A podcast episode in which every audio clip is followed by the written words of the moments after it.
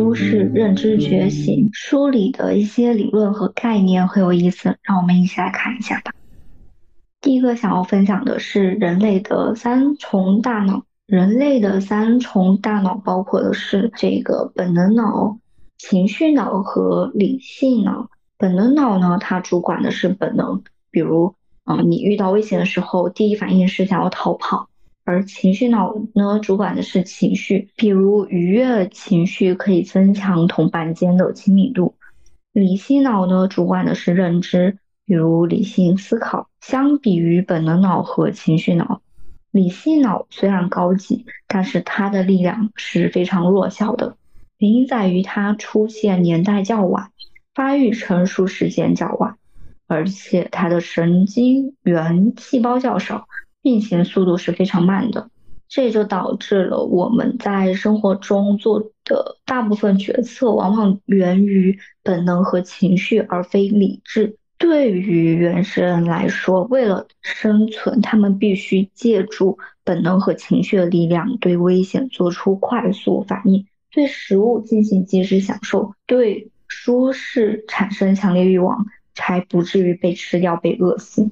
同样，他们还要尽量节省能量，像思考、锻炼这种高耗能的行为，都会被视为对生存的威胁，会被本能脑排斥；而不用动脑的娱乐消遣行为，则深受本能脑和情绪脑的欢迎。可见，本能脑和情绪脑的基因一直被生存压力塑造着。所以他们的天性自然成了目光短浅、及时满足。我们今天虽然西装革履地坐在钢筋混凝土建造的大楼里工作，但本质上依然是那个为了生存而随时准备战斗、逃跑或及时享乐的原始人。我们当前遇到的几乎所有的成长问题，都可以归结到这一个。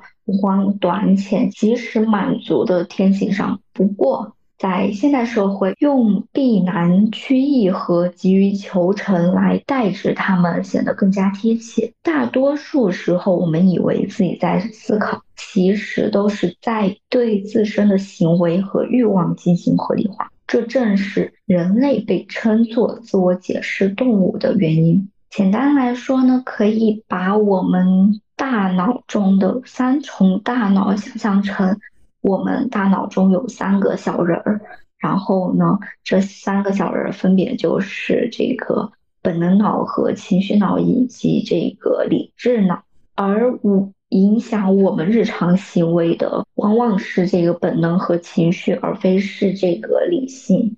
这也就解释了为什么我们日常行为当中会出现一些。我们难以控制的一些，嗯，比较消极、负面的行为和情绪。第二点呢是耐心，我们对这个耐心这个概念的理解，普遍倾向于是忍受无趣、承受痛苦、咬牙坚持、硬扛到底。总之呢，就是用意志力去对抗。如果做不到，只能说明自己意志力不强。但是呢，实际上这是由人的这个。避难趋易和急于求成的天性决定的，所以我们事实上不用过分去苛责自己。但是呢，这个耐心我们是可以去增强的。接下来介绍几个增强耐心的这个认知规律。第一个规律是复利效应。复利效应是什么呢？复利效应就是说，这个前期增长是非常缓慢的。但是到达一个拐点后会飞速增长，这显示了价值积累的普遍规律。同样的，看到这个，嗯，学习的平台期也是一样的。学习平台期这个规律表明呢，学习进展和时间的关系，并不是像我们想象中的那种线性关系，学多少是多少，而是呢，呈现一种波浪式上升曲线。几乎任何学习都是这样，刚开始的时候进步很快，然后会变慢，进入一个平台期。在平台期，我们可能付出了大量的努力，但看起来毫无进步，甚至可能退步。不过，这仅仅是一个假象，因为在大脑中的神经元细胞依旧在发生连接，并被不断的巩固。到了某一节点后，就会进入下一个快速上升的阶段。这两个规律揭示一个什么事情呢？也就是，如果我们想要做成一件事情，是需要时间的积累的。就也许在我们这一个阶段，我们不太能看到非常大的一个进步，一个非常明显的反馈。但是呢，事实上，只要我们熬过这段时间，继续坚持下去，我们一定是能够到达一个拐点，然后实现这个飞速增长的。从这个角度来看呢，耐心不是毅力带来的结果，而是具有长远目标的结果。因为我们看到长远目标，我们一定是会达到那个目标的，所以我们更会有这个坚持下去的这个决心和耐心。另一个重要的规律呢，是这个舒适区边缘，就是对于个体或者是群体来说。他们的能力都以这个舒适区、拉伸区、困难区的形式分布。要想让自己高速成长，必须让自己始终处于这个舒适区的边缘。贸然跨到困难区，会让自己受挫；而始终停留在舒适区。会让自己停滞。好的成长呢，是始终游走在舒适区边缘的。简单来说呢，就是如果我们想要增强自己的耐心，首先呢要做出正确的选择，就是不能选择过于简单的事情去做，因为过于简单的事情在这件事情当中获得的进步是更加有限的，而困难的事情呢。我们会因为这个难度非常大，反而会更容易放弃。而最好的状态是在这个拉伸区，就是不是那么舒适，也不是那么困难，然后在这个区域去做一些挑战，啊，做一些选择，坚持下去的这种可能性会更大一些。也同样的，因为这个正确的选择，反而是增强自己的耐心的。比如说呢，我是一个想要坚持运动，但是是一个非常不爱运动的人。但但是呢，我最近爱上了运动，这是为什么呢？因为我之前选择的运动是跑步，然后那个跑步对我来说就是一种困难模式，就是我是不那么喜欢，并且它是不那么适合我的，所以我可能也就坚持跑那么一两次。我就放弃了。但是我最近爱上运动，是因为我真正的找到了我喜欢并且对我来说有一定难度的运动。比如我最近嗯尝尝试的运动是这个网球，就是我以前没有接触过，但是啊我现在开始接触到它，就觉得它是有一定难度的。但是我在挑战它的时候，我是很快乐的，并且呢。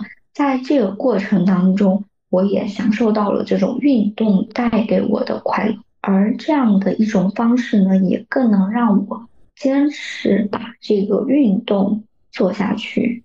第三点呢是模糊，为了更好的生存，进化之手巧妙的采用了意识分层的手段，它让潜意识负责生理系统，让意识负责社会系统。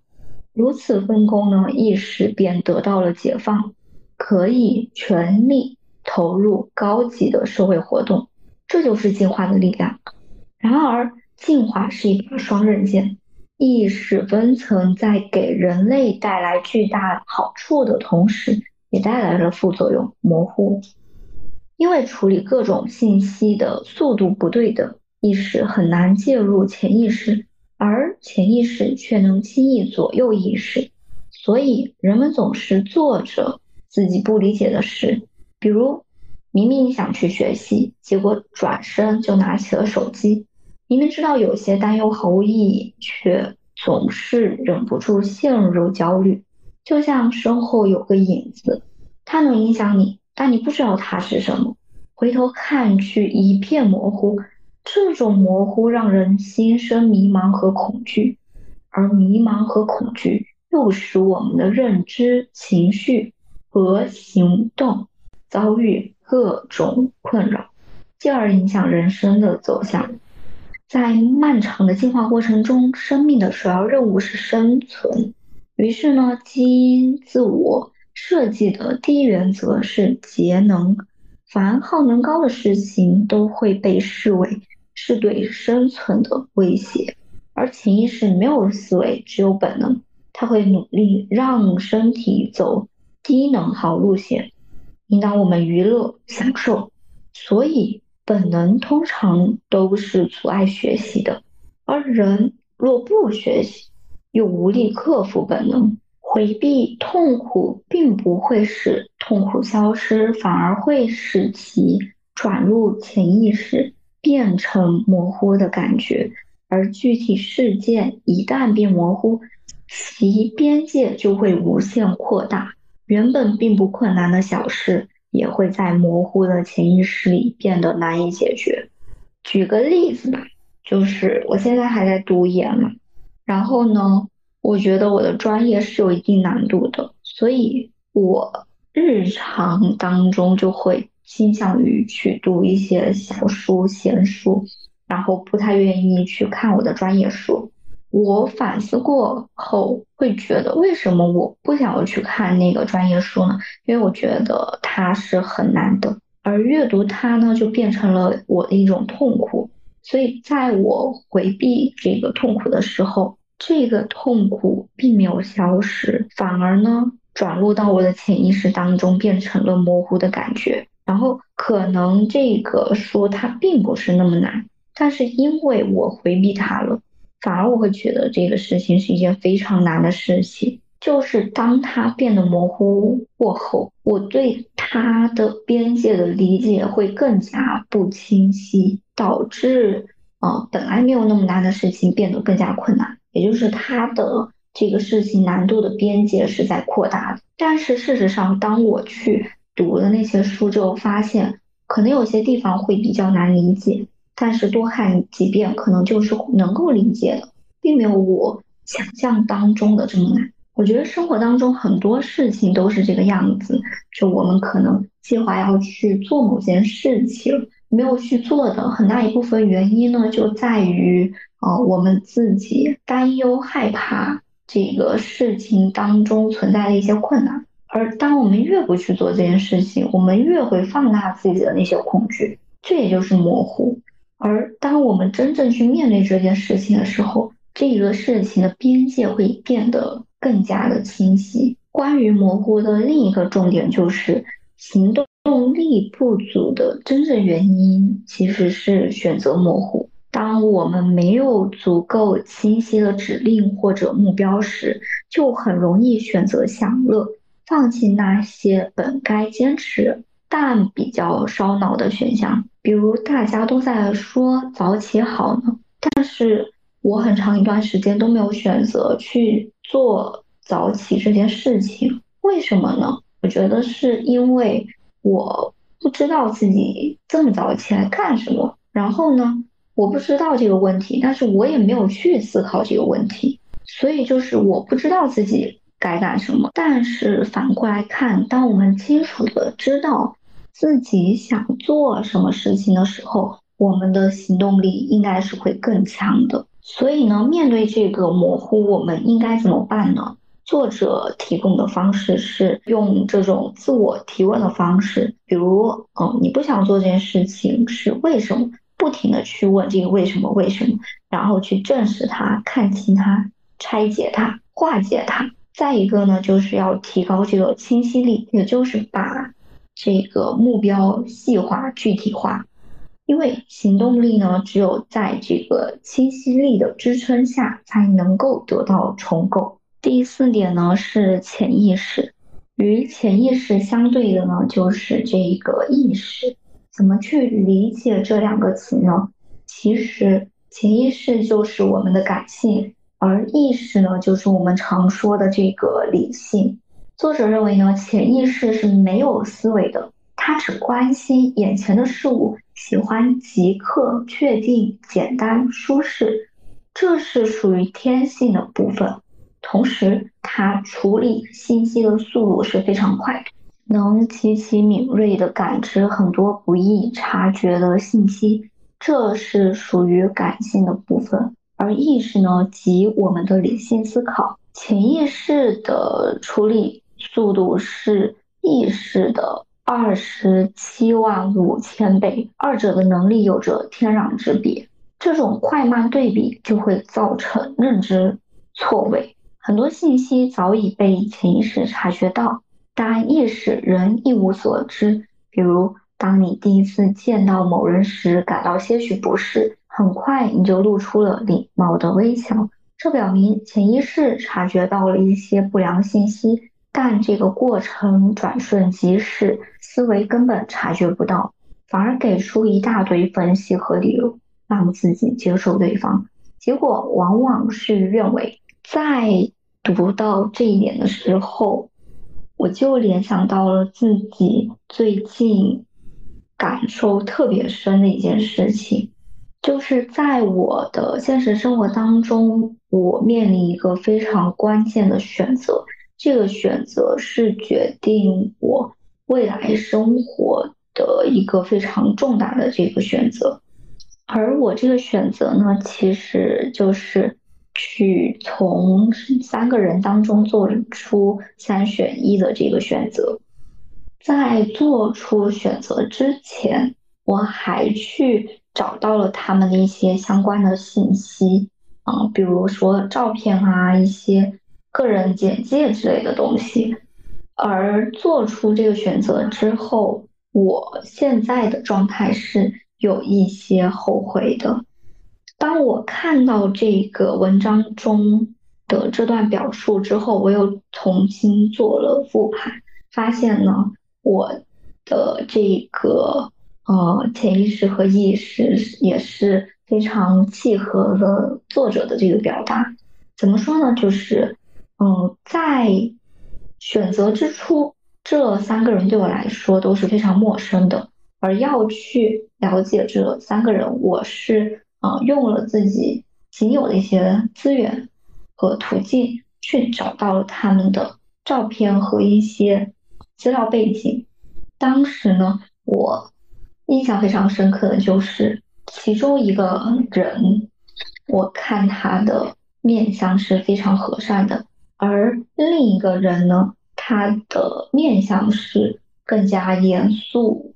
光从我的。这个第一直觉来看，我会觉得那个更和善的人是我更倾向去做出的那个选择。但是呢，最终我做出的选择是那个更严肃的人。其实这个第一印象就是这个更加敏锐和迅速的潜意识为我做出的选择，而我之后。做出的那个正式的决定是我的理性的意识做出来的，就是我的潜意识是察觉到了一些嗯不良信息的，但是呢，我的意识、我的思思维、我的思维是没有察觉到的，反而呢，我找了一大堆理由让我去做出另一个选择。所以呢，也就是说，大多数时候，我们的潜意识会先于我们的意识对某一件事情，或者是某一个人、某一次的选择做出一次判断的。但是我们往往可能会忽视这个判断。所以呢，作者给出的建议是，先用感性，也就是这个潜意识选择。然后呢，再用这个理性，也就是意识去思考，就像是红蓝教授的建议：小事听从你的脑，大事听从你的心。那么，在我们的日常生活当中，要如何去捕捉这个感性呢？作者提供了六个方法。第一个方法是最子法，也就是呢，去关注那些。最触动自己的点。第二个方法是种子法，也就是呢，去关注那些种总是呃反复出现、挥之不去的念头和事情。第三点就是呃无意识的第一反应，也就是关注第一次，比如呃第一次见到某个人，第一次做某件事情，第一反应、第一念头。第四点呢，就是梦境，因为梦境呢是传递这个潜意识的一种方法。第五点呢，就是身体，就有时候我们的身体出现了异常，可能是他在告诉我们，我们的生活习惯有不良的地方需要改正。第六点呢，就是直觉，给一些来路不明、无法解释的信息开绿灯，就像丘吉尔一样。接下来要分享的呢，就是呃这个第五点，学习的问题。第二个关键词是成长权重。对于学习成长而言，成长权重对比是每个人都应该首先意识到的。它揭示了学习、思考、行动和改变在成长过程中的关系。也就是对于学习而言，学习之后的思考，思考之后的行动。行动之后的改变更重要。如果不盯住内层的改变量，那么在表层投入再多的学习量也会事半功倍。因此，从权重上看，学习量是最轻的，高于它的呢是思考量，而高于思考量的呢是行动量，而高于行动量的呢是改变量。基于此呢，作者认为深度学习有三个步骤。一是获取高质量的知识，二是深度缝接新知识，三是输出成果去交手。作者认为，我们可以把浅学习作为了解新信息的入口，但不能把成长的需求全部寄托于此。更合理的态度是专注于深度学习，同时对浅学习保持开放。所以呢，我觉得。大家去关注这些播客的节目，就是一种这种浅学习的方法。就是我通过这种听播客的方式去了解更多的信息，对这个浅学习保持开放。而更多的一些深度学习是需要花费更多其他的精力的。在这里呢，作者也分享了一个非常有意思的阅读的。嗯，方法或者说是一种概念吧。作者认为，阅读呢，更重要的不是去全盘掌握这个作者的知识体系和框架，更重要的是呢，是要去寻找这个触动点。也就是说呢，我们不需要全盘去掌握他人的知识体系，只需要掌握那些最能触动自己。离自己需求最近的知识，为什么呢？因为根据这个能力圈层法则可知，人的能力是无法跳跃发展的，只能在现有基础上一点一点向外扩展，而扩展的最佳区域就在舒适区边缘。也就是说呢？这个作者的知识体系有一些知识可能是在我们这个舒适区边缘，也就是这个拉伸区的区域之外的，所以那一些知识我们实际上是可以把它给舍弃掉的。而为什么要去关注这个触动点呢？作者认为，当一个新知识靠近我们认知圈边缘的时候，触动就产生了。那我们为什么要去关注那些触动点呢？作者认为呢，这个触动碎片能够与自身紧密结合，慢慢变成自己的一部分，最终呢织出一张属于自己的认知网络。也就是说呢，去主动选择打碎各家的认知体系，只取其中最触动自己的点或块，然后。将其拼接成自己的认知网络，这就是搭建个人认知体系的一种方式。需要另外注意的一点是，啊，当一个新知识靠近我们认知圈边缘的时候，这个触动就产生了。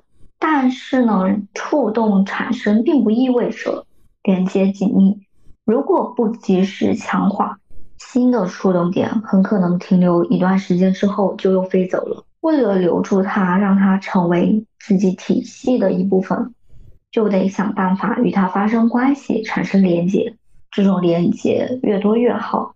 主要表现在以下三个方面：一是用自己的语言重新解释新知识，这会促使自己原有的知识体系对新知识做出反应。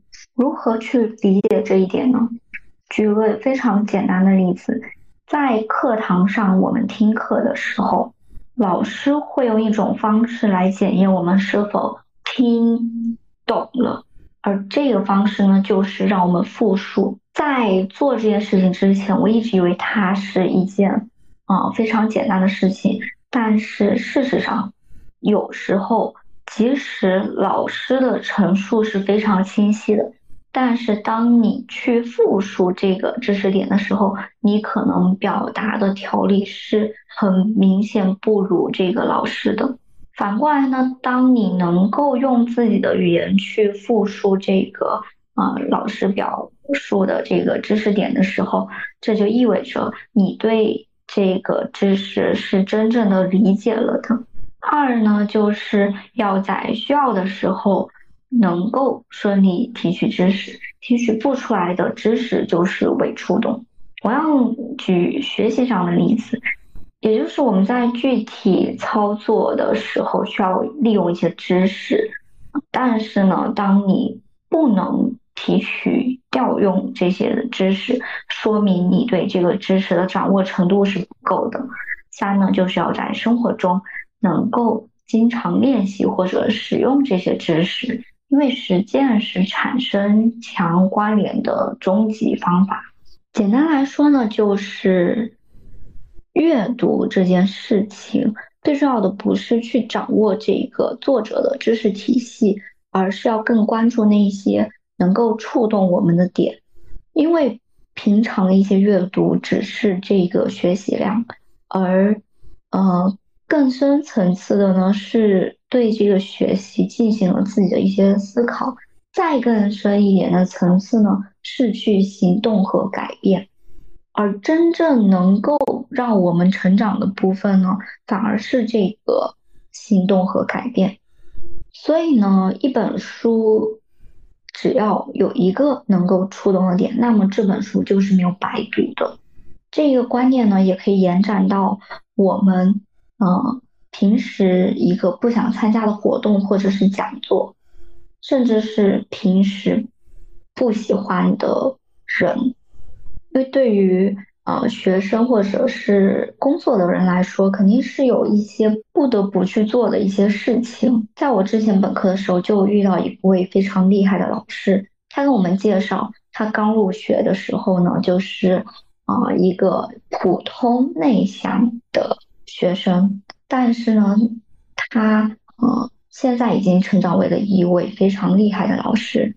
他在这个过程当中经历了什么事情呢？就是他跟我们分享的是，因为我们大学本科需要会有很多强制要学生去参加的活动和讲座，很多学生是呃非常抵触这些事情的。但是呢，这个老师他就是在这些讲座上面去关注讲话人的一些姿态、姿势、语气，或者说呢，这个讲话内容。的一些能够触动到他的点，也就是说，他把这个原本不想要参加的活动，以更加主动积极的姿态去面对它，然后呢，关注到这个事情当中能够触动自己的一个小点，只要有那么一个小点，那么它就是有这个价值和意义的。同样呢，对于我们。嗯，不喜欢但是不得不去交往的人来说也是一样的，就是我们可能是呃对这个人不是那么感冒，或者说呃性格上跟他不是那么投缘的，但是呢，每个人身上都有闪光点，跟他的交往过程当中，我们可以去寻找他身上那个闪光点，并且向他学习，而这一点呢，就是与他交往的。一点点的价值所在。接下来要分享的是第六点，也就是原认知。原认知能力呢，就是我们习以为常、见怪不怪的反思能力。当你开始反观自己的思考时，神奇的事情发生了。你能意识到自己在想什么，进而意识到这些想法是否明智，再进一步纠正那些不明智的想法，最终做出更好的选择。在小马送的朋友圈的尖子生这本书中，主角之一的刘丹妮说过这样一个观点：教育的意义就是教你在遇到一件事的时候如何看待它。当你对这件事进行反应的时候，总是有你自己的天性在里面。比如有人骂你，你就想骂回去，但是你在这个反应当中会有一个。哪怕是零点几秒的间隔去思考或者审视，这个间隔呢，就是你获得教育或者经历的意义。这段话非常好的阐释了原认知能力在大脑决策中的作用，就是这个零点几秒的间隔对我们来说非常关键。每当遇到需要选择的情况时，我们要是能停留几秒思考一下。就可能激发自己的理智能，启用原认知来审视自己当前的思维，然后做出不一样的选择。原认知能力强的人呢，就是无论是当下的注意力、当天的日常安排，还是长期的人生目标，他们都力求想清楚意义，进行自我审视和主动控制，而不是随波逐流。高尔基曾经说过：“每一次克制自己，就意味着比以前更强大。”我个人认为呢，对于这个呃原认知能力，也就是反思能力，呃实操性比较强的方法，就是我自创的原地升腾法。这个方法呢，就是想象以我们自己的肉身为这个原点，而我们的灵魂呢，以这个原点为起点。向天空的方向往上升高。当我们达到一定高度的时候，再俯下身看位于原点的那一个自己。这样的方式呢，一方面可以让我们更好的审视自己，纠正自己的思维和行为；另一方面呢，如果我们处于生活的逆境、困境或者痛苦中，跳脱出我们的这个肉身，更容易意识到。人生大事大不过死，事情也许没有我们想象那么严重，所以不要焦虑，一切都会过去。这期的播客到这儿就结束了，希望在评论区看到你的思考。我们下期再见，拜拜。